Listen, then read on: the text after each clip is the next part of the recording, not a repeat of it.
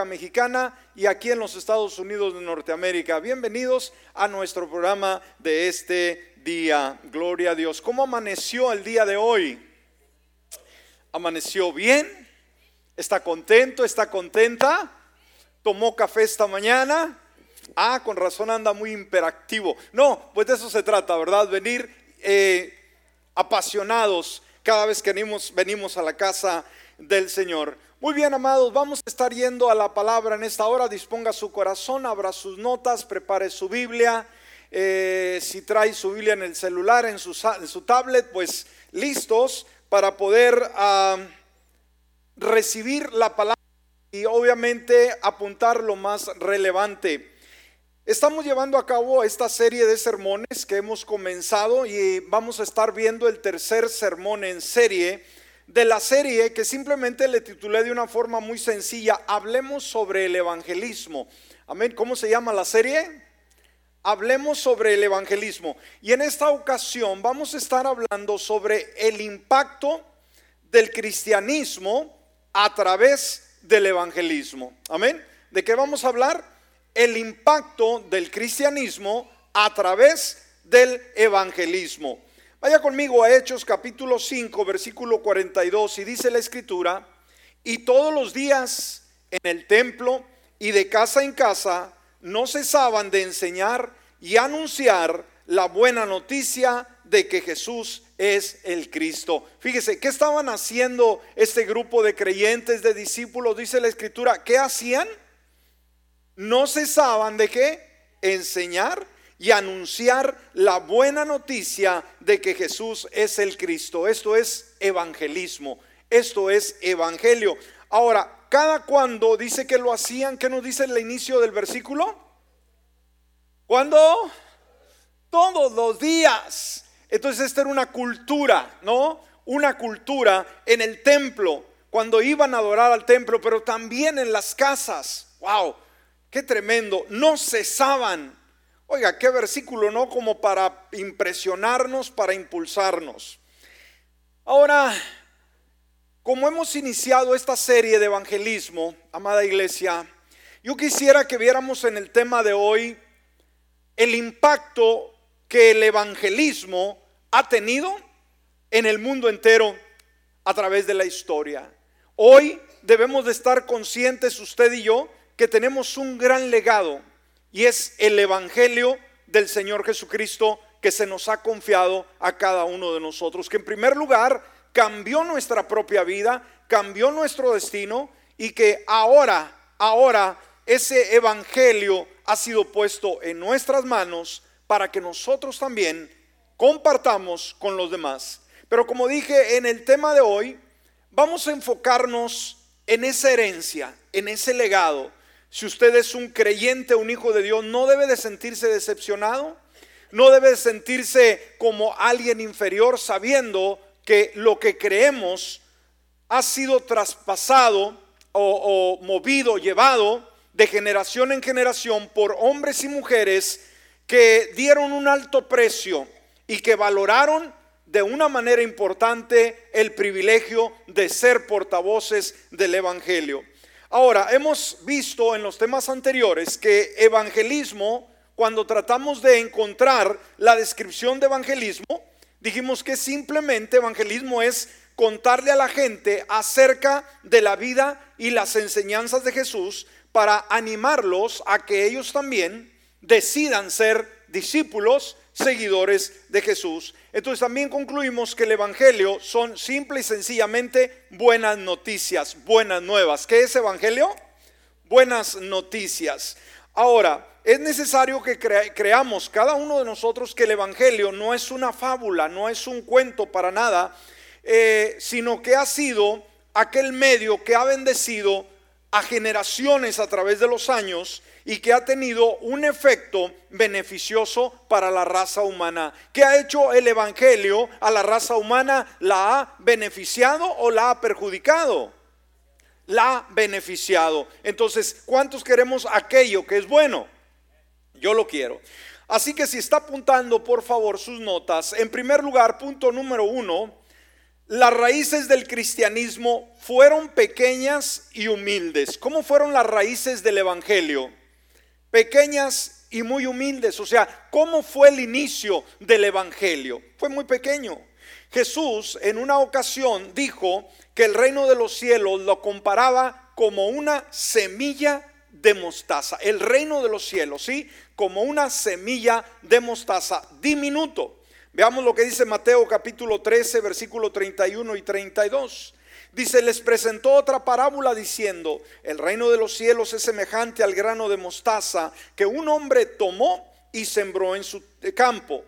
Esta es la más pequeña de todas las semillas. ¿Qué dijo Jesús sobre esa semilla de mostaza que son? Es la más pequeña de las semillas, pero añade, cuando crece, es la más grande de las hortalizas y se convierte en árbol. De modo que vienen las aves del cielo y hacen nido en sus ramas. Aquí obviamente el Señor Jesús estaba hablando del desarrollo del reino de los cielos, que Él venía a iniciar, ¿no? A darle la apertura de una forma muy diminuta pero esta, este eh, evangelio del reino de los cielos iba a trascender fronteras de una forma impresionante. Así que pongamos mucha atención a todo ello.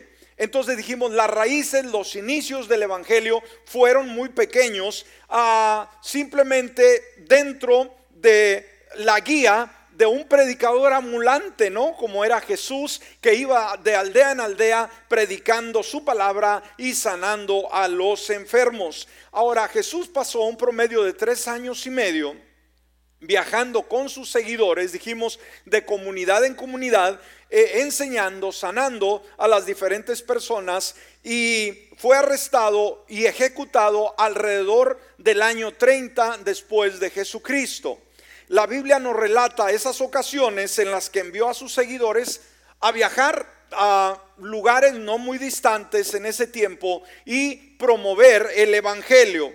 Eh, que la gente fuera tocada, que la, fuente, la gente conociera de Jesús y eso eh, son los ejemplos temprano del evangelismo que se impulsaría al mundo entero. Ahora, veamos los inicios del cristianismo y evangelismo. Y le voy a pedir en esta mañana que usted ponga mucha atención, que si puede anotar, que si puede ah, tener alguna cifra por ahí, la acumule, porque terminando el tema vamos a hacer una dinámica aquí en grupos y vamos a ver qué tanto eh, aprendimos o qué impacto tuvo el evangelismo en el mundo y cómo puede ser aplicable el día de hoy. Veamos el inicio del cristianismo y obviamente del evangelismo. El cristianismo y obviamente evangelismo, cuando surge, comienza 50 días después de la resurrección de nuestro Señor Jesucristo. ¿Cuándo empieza el cristianismo, hermanos? Amén. 50 días después de la resurrección de Jesucristo. Y eso, esto sería en un promedio, o sea, en la, edad de los 300 después de Cristo, ¿sí? 300 años después de Cristo. Eh, perdón, 30 años, 30 años después de Cristo. 30 años después de Cristo. Ahora, esto fue después de la muerte, resurrección y la ascensión del Señor Jesucristo al cielo. Entonces, al principio, si usted lee la escritura, se va a dar cuenta que cuando Jesús muere y cuando Jesús resucita y se va al cielo, obviamente los discípulos tuvieron gran temor, tuvieron miedo, tuvieron batallas, tuvieron luchas, porque dijeron, pues se acabó nuestro líder, no vamos a tener ya alguien que cuide de nosotros. Pero sabe, esa cobardía que tuvieron al sentirse solos, eh, tuvo una transformación importante cuando, cuando tuvieron una transformación por un evento llamado Pentecostés, donde los equipó Dios de una manera sobrenatural. Y esto lo vemos en Hechos capítulo 1, versículo 8, donde dice la palabra, pero recibirán poder cuando el Espíritu Santo haya venido sobre ustedes. ¿Qué recibiría la iglesia? Poder, amén. Y dice, ¿poder para qué, hermano? ¿Poder para qué? Ahí nos da la continuación del versículo, para ser testigos. ¿Qué significa ser testigos? Para ser a personas que llevaban las buenas nuevas, que compartían el Evangelio con las demás personas. Dice, y me serán testigos, empieza en Jerusalén, en Judea, en Samaria y hasta lo último de la tierra. Entonces, ese poder, amados, ese poder capacitaría a los discípulos, ¿sí? Para comenzar, escúcheme, comenzar un movimiento que cambiaría el mundo entero. Amén.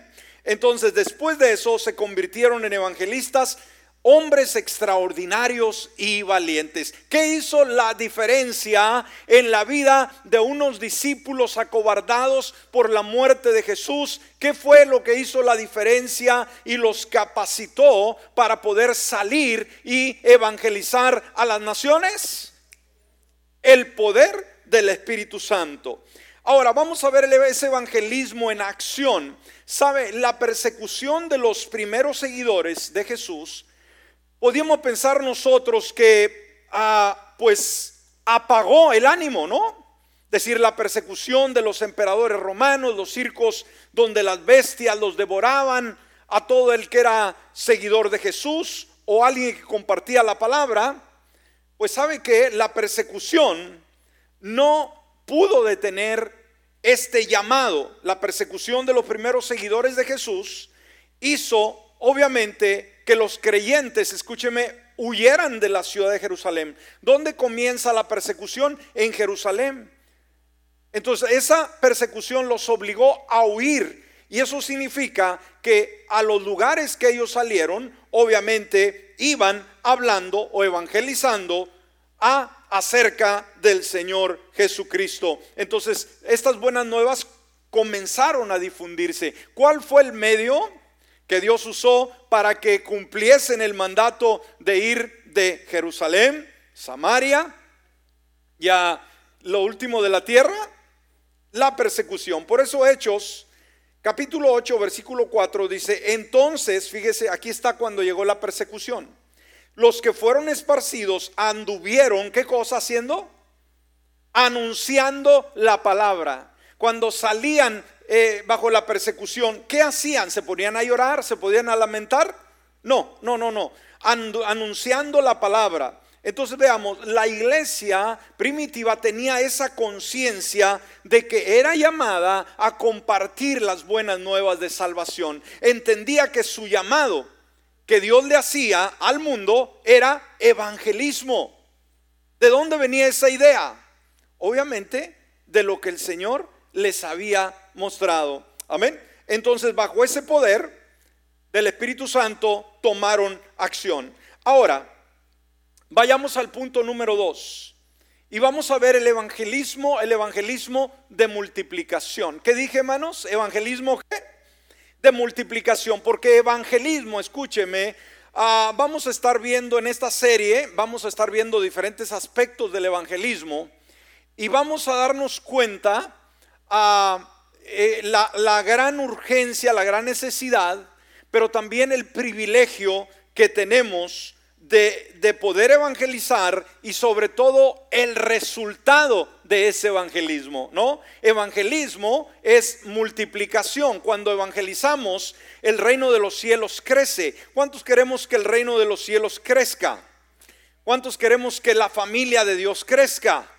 ¿Cuántos creemos, queremos que esta casa crezca? Amén. ¿Cuál será el medio que Dios usará? Evangelismo. Amén. Ahora vamos a ver el evangelismo de multiplicación. Ahora Jesús entendía muy bien el concepto de multiplicación y en base a ello capacitó a sus discípulos para que para que hicieran más discípulos. ¿Está conmigo?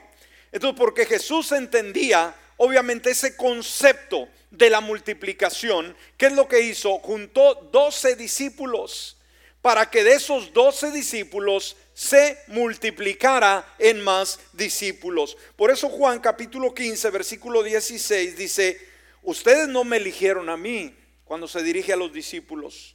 Más bien yo los elegí a ustedes. O sea, yo los escogí. Qué lindo, ¿no? ¿Quién lo llamó a usted? El Señor, amén. No fue el hombre. Y qué bueno, estamos contentos que fue Dios. Seguro que sí. Amén. Ahora, fíjese, yo los elegí. Ahora, en este mismo versículo le da la razón por qué los elige. Dice, y los he puesto para que qué? Para que se duerman bien tarde los domingos y no lleguen a la casa de Dios o lleguen cuando quieran. Así dice Jesús. No, no, no, no, no. Yo los elegí. Ahora, yo le hice la pregunta, ¿cuánto estamos conscientes que Dios nos eligió? Bueno, decimos, amén, amén. Bueno, ahora debemos de saber que toda elección también contrae compromiso. ¿Sí? Entonces yo los elegí a ustedes. Dice, ¿y qué? Los he puesto para que qué? Vayan. ¿Para qué nos puso Dios si Él nos llamó? Para que vayamos. Y saben, no tenemos que ir al otro lado del mundo, pero sí nos llamó a nuestros compañeros de trabajo, a nuestra familia, a las personas con las que tenemos roce. Amén. Dice, los he puesto para que, para que vayan y lleven fruto y su fruto permanezca.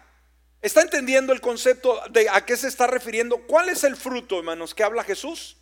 Los nuevos discípulos.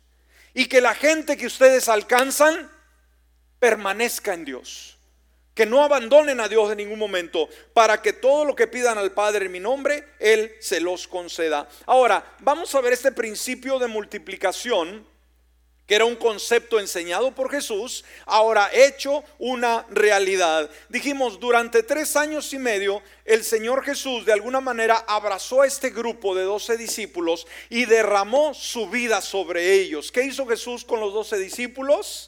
Derramó su vida, compartió todo lo que él tenía en su corazón, transmitió unción, transmitió conocimiento, transmitió gracia, para que cuando él no estuviera, los doce discípulos fueran, hermanos, su extensión aquí en la tierra. Qué lindo, cuando eh, eh, aprendemos esos conceptos, nos emocionamos y nos damos cuenta la labor tan importante que jugamos el día de hoy, que Dios nos toma en cuenta al hacer esto. Ahora, llamó a los doce para que estuvieran con él, de manera que pudiera, escúcheme, para que los llama y los tiene cerca de él, para que él pudiera moldear su carácter y transferirle su misión. Amén. Entonces, ¿para qué una vez más juntó Jesús a doce discípulos? ¿Cuál fue la razón? Dijimos, para moldear su carácter. ¿Qué es lo que quiere Dios moldear de nosotros? Nuestro carácter. Ese carácter, hermanos, que muchas veces se opone a la voluntad de Dios. Ese carácter que nos impide llegar a la iglesia. Ese, ese temperamento que a veces se opone a la voluntad de Dios y se irrita con todo lo que es Dios. Y sabe, el Señor los llamó y estuvo con ellos por esos tres años y medio haciendo eso, tratando con su temperamento, con su carácter y poder así transferirles su misión. Dios es un Dios que transfiere su misión al mundo. Y yo creo que el día de hoy también el Señor transfiere esa misión a nosotros. Mire lo que dice Lucas capítulo 6, versículos 12 y 13. Dice, aconteció en aquellos días que Jesús salió al monte para orar y pasó toda la noche en oración a Dios. Cuando se hizo de día, llamó a sus discípulos y de ellos escogió a doce, a quienes también llamó apóstoles. Entonces veamos, ahí hizo el llamado a doce hombres que obviamente trató con su carácter una vez más y les transfiere su misión. Ahora, dijimos, ¿cuántos elige Jesús? Doce. Transmite su misión pero ¿cuál era el principio que perseguía Jesús transmitir en esos doce discípulos? Ya lo leímos. La multiplicación. Él dijo, ustedes son doce. Ahorita soy yo solo, dijo Jesús. Pero ahorita hay doce. Y cuando yo me vaya se van a multiplicar. Y vamos a ver cómo esa semilla pequeña que sus orígenes fueron tan humildes, tan tan pequeños empezó a dar fruto y el Evangelio empezó a multiplicarse.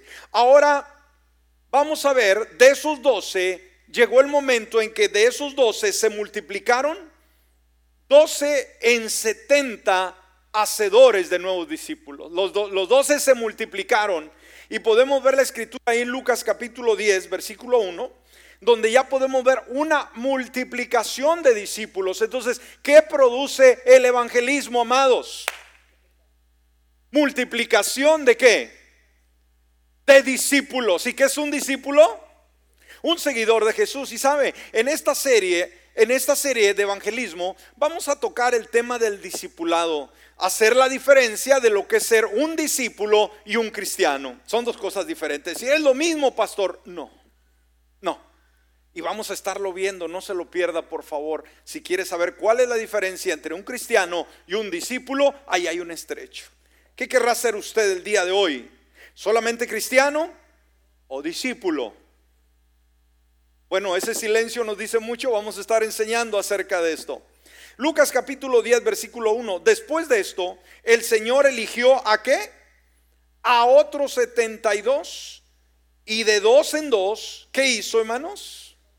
Los envió delante de él a todas las ciudades y lugares a donde él tenía que ir. Entonces dijimos, ¿cuál era la misión de Jesús, hermanos? Él vino para ofrecer su vida por el pecado del género humano. Amén. Él completó su obra en la cruz del Calvario y ahora le dijo a los discípulos antes de irse de alguna manera, yo me voy, pero ahora ustedes les toca la responsabilidad de contarle a sus generaciones acerca de mí. ¿Estamos? Ahora los discípulos originarios, los originales, ya no están con nosotros, pero ahora aquí podemos ver discípulos en cada uno de ustedes. Oí muy pocos amenes. ¿Ya se acabaron los discípulos el día de hoy? No, no, aquí están vivitos y coleando, como se dice. Amén. Entonces veamos, ya estaban comenzando a multiplicarse. Jesús veía que un día sus discípulos obviamente se multiplicarían y que la, la influencia de sus discípulos cambiaría al mundo. Ahora, aunque Jesús para poder lograr trascender y conquistar al imperio romano con, con, su favor y su gracia, no usó eh, ningún ejército, eh, él pudo lograr victoria sobre el pecado pero lo hizo a través de su cuerpo, a través de su iglesia, a través de sus discípulos, a través del evangelismo, un movimiento de discípulos que siempre crece y se expande. Amén. cómo, cómo, logró penetrar al, al, imperio más poderoso del mundo como fue Roma y traerla de rodillas delante del Señor a través de qué, hermanos? De un movimiento de discípulos que evangelizaban. ¿Está conmigo? ¿Sí? Un movimiento que siempre estaba en crecimiento y que estaba expandiéndose y que el día de hoy lo sigue haciendo. Este autor, Domingo Adelaja, dijo, Dios en su infinita sabiduría ha depositado en él todo el potencial de crecimiento y multiplicación. Dios en la persona del Señor Jesucristo ha depositado, ¿qué cosa? Todo el potencial de crecimiento y multiplicación. Cuando hablas de Jesús, tú no estás hablando de un ser infructífero. No estás hablando de un ser, hermanos, que no produce absolutamente nada. No, sobre él fue depositado el potencial de crecimiento y multiplicación. Y si tú y yo estamos conectados a Cristo Jesús, entonces, ¿qué se espera que tengamos nosotros? Un potencial de qué, amados? De crecimiento y multiplicación. Apunte eso. Gloria a Dios, un potencial de crecimiento y multiplicación. Este mismo autor dijo, fíjese lo que él dijo, Dios es el Dios de la multiplicación. ¿Qué dijo que era Dios? El Dios de la multiplicación. ¿Y cuánto servimos a ese Dios? Por lo tanto, creemos que Él puede multiplicarnos, ¿sí? Como discípulos en esta casa, todavía más. Dice, Dios es el Dios de la multiplicación y una actitud descuidada hacia los negocios del reino le enfrenta a Él, ¿sí? Una actitud descuidada hacia los negocios del reino le afrenta a él. Algo que, que no tenga que ver con el reino de Dios, hermanos, lo irrita. Así que somos llamados a multiplicación. Ahora, vamos a ver ese proceso de multiplicación y voy a estar dando algunas cifras y algunos pasajes bíblicos. Ponga atención y como dije, si está apuntando, el día miércoles los que estuvieron aquí tuvimos una dinámica en grupos muy interesante del sermón que compartí el domingo anterior. Estuvo precioso. Si no lo ha visto, puede acceder ahí a nuestro Facebook personal y se va a dar cuenta cómo estuvimos diferentes grupos dialogando, charlando eh, con relación al tema del evangelismo. ¿sí? Y este siguiente miércoles vamos a hacer algo semejante. Yo le pido que venga, porque obviamente en domingo, como todo en cualquier iglesia, llega más gente, pero si usted es un discípulo, usted es llamado a venir y hacer, dice la palabra, el versículo que abríamos, que cuántos días, hermanos, se ah, concentraban para hablar la palabra. Todos los días. A veces somos domingueros y pensamos que somos discípulos y somos solamente cristianos, estamos bien guardados. Ahorita en esta hora alguien puede estar en casa siendo miembro de la iglesia, ¿verdad? Y está acostadito, acostadita. Eso no pierde eh, su salvación, es un creyente, una cristiana, pero no un discípulo. Entonces ahí puede darse cuenta la diferencia de un cristiano a un discípulo. Entonces, veamos, ah, dijimos, este miércoles vamos a seguir la dinámica del tema este y los puntos que estamos tocando los vamos a discutir, así que apúntelos para que pueda contestarlos, tenga una mente más clara del tema. Y veamos rápidamente esa multiplicación. Ponga atención, hermanos. después de que Jesús da ese mandato, ¿sí? De el inicio del reino de los cielos como una semilla de mostaza y que tendría el potencial, el potencial de multiplicarse, escúcheme, en dos años la iglesia primitiva ya tuvo cambios. Amén. En dos años, escúcheme, sus doce discípulos llenaron a Jerusalén con sus enseñanzas. ¿Qué tiempo le llevó a Israel poder evangelizar toda la ciudad de Jerusalén? Y conquistarla? Dos años. Mire lo que dice Hechos capítulo 5. Hechos capítulo 5, versículo 28. Dice, ¿acaso no les dimos órdenes estrictas de no enseñar en su nombre? Aquí están las autoridades religiosas ah, tratando de detener el evangelismo, ¿no? El enemigo siempre se va a oponer. Dice, no les dimos órdenes que no enseñaran en ese nombre. Y mire lo que esta misma autoridad contesta. Ahora han llenado a Jerusalén de su doctrina. Literalmente no lo estaban diciendo los discípulos, lo estaban diciendo los contrarios, lo estaban diciendo la autoridad religiosa de ese tiempo. Ellos mismos estaban diciendo, ya nos llenaron con su locura del Evangelio. Wow, amén. Ahora han llenado a Jerusalén de su doctrina y quieren culparnos de la muerte de ese hombre. Entonces, ¿Cuántos años se llevó para llenar, a saturar Jerusalén con el Evangelio? Dos años. Ahora, en dos años más, o sea, cuatro años, escúcheme, la iglesia las iglesias se multiplicaban y crecían por toda Judea, Samaria y Galilea. O sea, en dos años saturan Jerusalén, pero en cuatro años ahora llegan lo que les dijo Jesús, Judea, Samaria, Galilea y lo último de la tierra. Esto lo vemos en Hechos 9:31. Mientras tanto, las iglesias en todo Judea, ahí está hermanos, Galilea y Samaria vivían en paz y eran edificadas en el temor del Señor. Y mire lo que añade la escritura. Y su número, ¿qué pasa? Iba en aumento por la fuerza del Espíritu Santo. Denle un aplauso a Vamos, wow. Uh la iglesia iba en aumento. Se fue ah, viendo, hermanos, lo que Jesús había predicho, había pronosticado, había profetizado de que se multiplicarían. El principio de la multiplicación se llevaría a cabo, ¿sí o no? Definitivamente. Ahora, esto fue, dijimos, ¿cuántos años? ¿En cuántos años ya llegó a Judea, a Samaria, a Galilea? Dijimos, cuatro años. Bueno, en 12 años, ahora vamos a ir un poquito más adelante, en 12 años oh perdón, 19, perdón, 19, 19, casi 20 años. ¿Sabe cómo pusieron literalmente al mundo? Hay una expresión muy que pusieron al mundo de patas arriba. Hmm. Mire lo que dice Hechos 17:6. Dice, como no los hallaron, llevaron a Jasón y algunos hermanos ante las autoridades de la ciudad, mientras gritaban, esos que están trastornando al mundo entero ya han llegado acá. Wow. ¿Cómo, se refirieron a, ellos, los que qué están haciendo? Trastornando el mundo, obviamente trastornando el mundo de las tinieblas, quitando el pecado, quitando la idolatría, trayendo nueva vida, trayendo cambios al hombre, libertad al oprimido, al esclavo. Es lo que le llaman trastornando. ¿Por qué? Porque el poder del Evangelio es el único que trastorna ese tipo de situaciones. ¿No es lindo? Entonces, ¿esto fue a los cuántos años?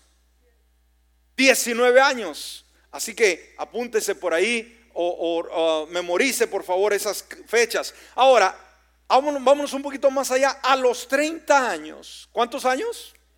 A los 30 años el Evangelio daba frutos y crecía por todo el mundo. ¡Wow! ¿En cuántos años? En 30 años, Colosenses 1.6. Y que ha llegado hasta ustedes, así como a todo el mundo y que desde el día que ustedes la escucharon y la comprendieron claramente y conocieron la gracia de Dios, crece en ustedes y produce fruto. Una vez más, produce fruto. ¿Qué significa? Sigue multiplicándose. Qué importante. A los 30 años, ¿hasta dónde había llegado? A todo el mundo. Entonces los discípulos, amados, eh, desencadenaron un movimiento de multiplicación que hasta el día de hoy sigue recorriendo al mundo. Punto número tres, si está apuntando por favor. Punto número tres, el evangelismo jugó un papel fundamental en la expansión del cristianismo. El evangelismo jugó un papel fundamental en la expansión de, perdón, del evangelio o del cristianismo. Ahora, la resurrección del Señor Jesucristo fue una fuerza que impulsó el evangelismo. Si Cristo no se levanta de la tumba, no sucede nada. Mire lo que dice Marcos 16, versículo 14 al 16. Luego apareció a los once, ahí cuando ya resucitó, cuando estaban sentados a la mesa, y le reprendió por su incredulidad y dureza de corazón, porque no habían creído a los que lo habían visto resucitado. Pero fíjese el consejo que Él les da, hermanos, el impacto de la resurrección. Y, una vez que se levanta, ¿cuál es la palabra? Y les dijo, vayan por todo el mundo y prediquen el Evangelio a toda criatura. El que cree y es bautizado será salvo, pero el que no cree será condenado. Wow. Así que déjeme leerle, hermanos, déjeme leerle algunos documentos acerca de este impacto. Veamos cómo el gran impacto del evangelismo eh, causó una expansión del cristianismo. Déjeme leerle. La iglesia de Jerusalén tuvo un crecimiento cuantitativo exagerado de sus integrantes. También fueron protagonistas de persecuciones e encarcelamientos por predicar el Evangelio del arrepentimiento y del perdón. Donde quiera que iban, los creyentes evangelizaban hablando acerca de Jesús. Ahora, ponga atención a estas cifras. Jerusalén tenía en los tiempos de la iglesia primitiva un promedio de unos 200 mil habitantes. Y esta cifra, por favor, grábesela. Esto ya lo he dicho dos veces en servicios anteriores. Y aquel día hice una pregunta y batallaron para contestármela en una reunión. Amén. Esta cifra es muy interesante. ¿Cuántos habitantes tenía Jerusalén en el tiempo de la iglesia primitiva? Un promedio de 200 mil habitantes. Escúcheme, en un promedio de 25 años, escúcheme, ¿Cuántos años? 25 años, los discípulos ganaron 100 mil de esos 200 mil habitantes. La mitad de la ciudad de Jerusalén la convirtieron al Evangelio. ¿Por qué? Porque los discípulos eran evangelizadores audaces. Entonces, ¿qué parte de la ciudad se convirtió? La mitad. Amén. Entonces, el Evangelio a través del evangelismo ha tenido una extensa influencia de, de gran penetración en la sociedad, el arte, la música, los idiomas, la política, también en las leyes, la vida familiar, las fechas del calendario, la música y la manera misma en que pensamos. Todo ha sido coloreado con la por la influencia cristiana a través del evangelismo por más de dos milenios. Y hoy hay decenas, escúcheme, de millones de personas en el mundo que han hecho la meta de sus vidas el servirle solo al Señor Jesucristo. En pocas décadas, las noticias sobre Jesús se extendieron por Oriente Medio y el Mediterráneo. El imperio romano fue el escenario para la mayor parte de la expansión del cristianismo. En el libro de los Hechos vemos que el Evangelio cristiano se extendió desde Jerusalén hasta el exterior por todo el Mediterráneo oriental, terminando al final del libro en Roma a principios de los años 60 después de Cristo. Ahora, 100 años más tarde, aproximadamente en el año 150 después de Cristo, encontramos reportes de cristianos esparcidos a lo largo del imperio, incluyendo todas las provincias romanas en la parte oriental del Mediterráneo, en todo el norte de África e incluso en la Francia de hoy en día. El cristianismo también se había propagado más allá del imperio hasta la India e incluso hasta el sur de Etiopía. Fíjese, hay un escritor, hermanos, que escribió lo siguiente, y ponga mucha atención, grábese esto. Fíjese, era tanto el impacto del evangelismo de los discípulos que donde llegaban llenaban todo con el evangelio. Póngase esta expresión. ¿Qué hacían los discípulos cuando llegaban? Llenaban. Eso era multiplicación. Pero hay un escritor, hubo en ese tiempo que fue un poco cómico y que tiene mucho sentido que dice, donde quiera que llegamos, llenamos todo, solamente algo dejamos vacío. Y mire lo que él dijo. El escritor intrépido cristiano, ah, este, este eh, no tenemos su nombre, pudo incluso escribir lo siguiente al emperador en el año de 150 después de Cristo. Fue un cristiano intrépido. Y fíjese lo que le dijo al emperador, ya hemos llenado todo lo que les pertenece. Wow. ¿Con qué, hermanos? Con el Evangelio. ¿Estaba fuerte el evangelismo? Sí. Hemos llenado las ciudades, las islas, las fortalezas, los municipios, el campo, el palacio, el senado, el foro. Solamente algo hemos dejado vacíos. ¿Y sabe? Lo está leyendo por ahí. ¿Qué fue lo que dejaron vacío? Los templos paganos. ¡Wow! Dale un aplauso al Señor. Amén.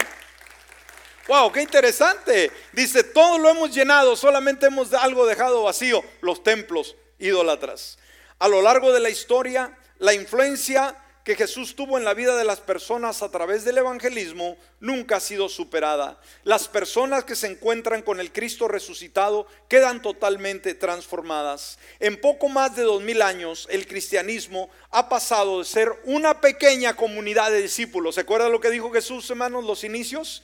Como un grano de mostaza en esos dos mil años se ha convertido de una pequeña comunidad de discípulos reunidos alrededor de Jesús de Nazaret a una religión mundial con más de 2.500 millones de seguidores. ¡Wow! Amén. En sus primeros siglos el cristianismo consiguió una tasa de crecimiento increíble.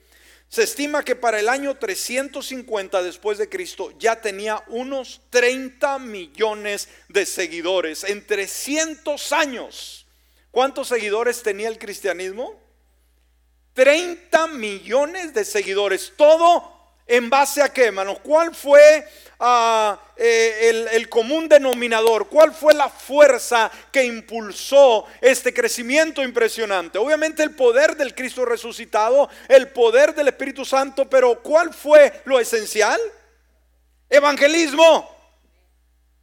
El contarle a los demás acerca de Jesús. La motivación que impulsó a aquellos primeros evangelistas hace más de dos mil años es la misma motivación que ha alentado a los cristianos desde entonces. Los cristianos creen que Jesús quiere que les cuenten a todos acerca de Él para que todos tengan la oportunidad de responder. Ahora la pregunta es, ¿cómo lograron tanto en poco tiempo?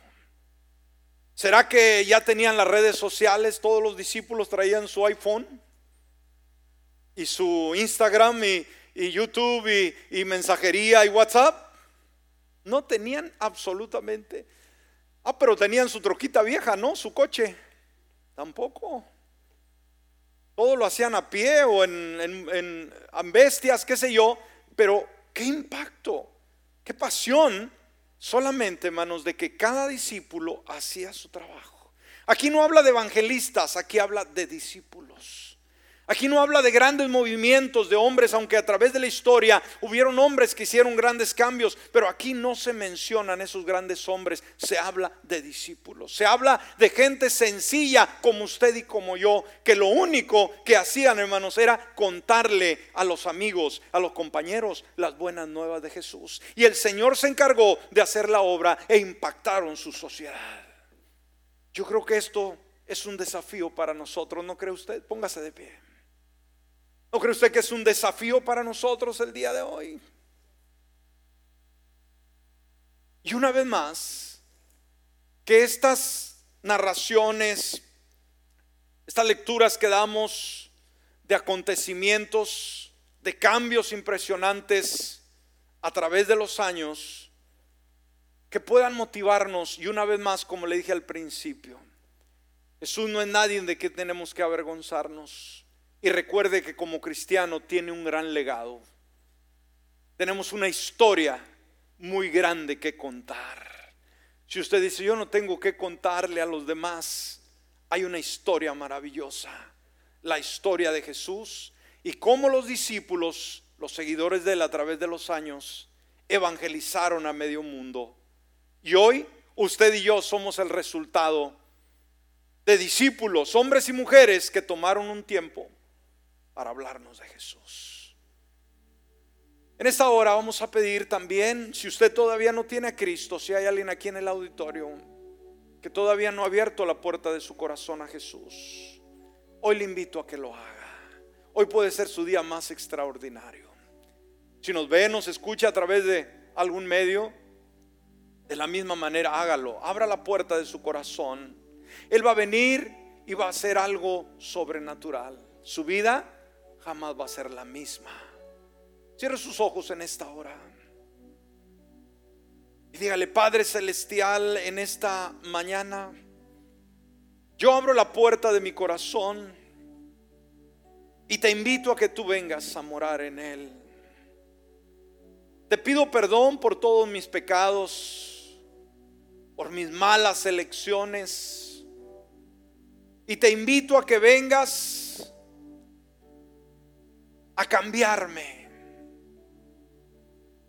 He escuchado este tema de un legado maravilloso, de una fe que comenzó como una semilla de mostaza, pero que hoy a través de los años ha crecido y se ha multiplicado en millones y millones de creyentes, de un solo hombre por eso en esta hora yo rindo mi vida y te pido que me ayudes para poder llegar a ser también un buen discípulo tuyo que pueda amarte y servirte de todo corazón por Cristo Jesús. Amén y amén. Padre bueno.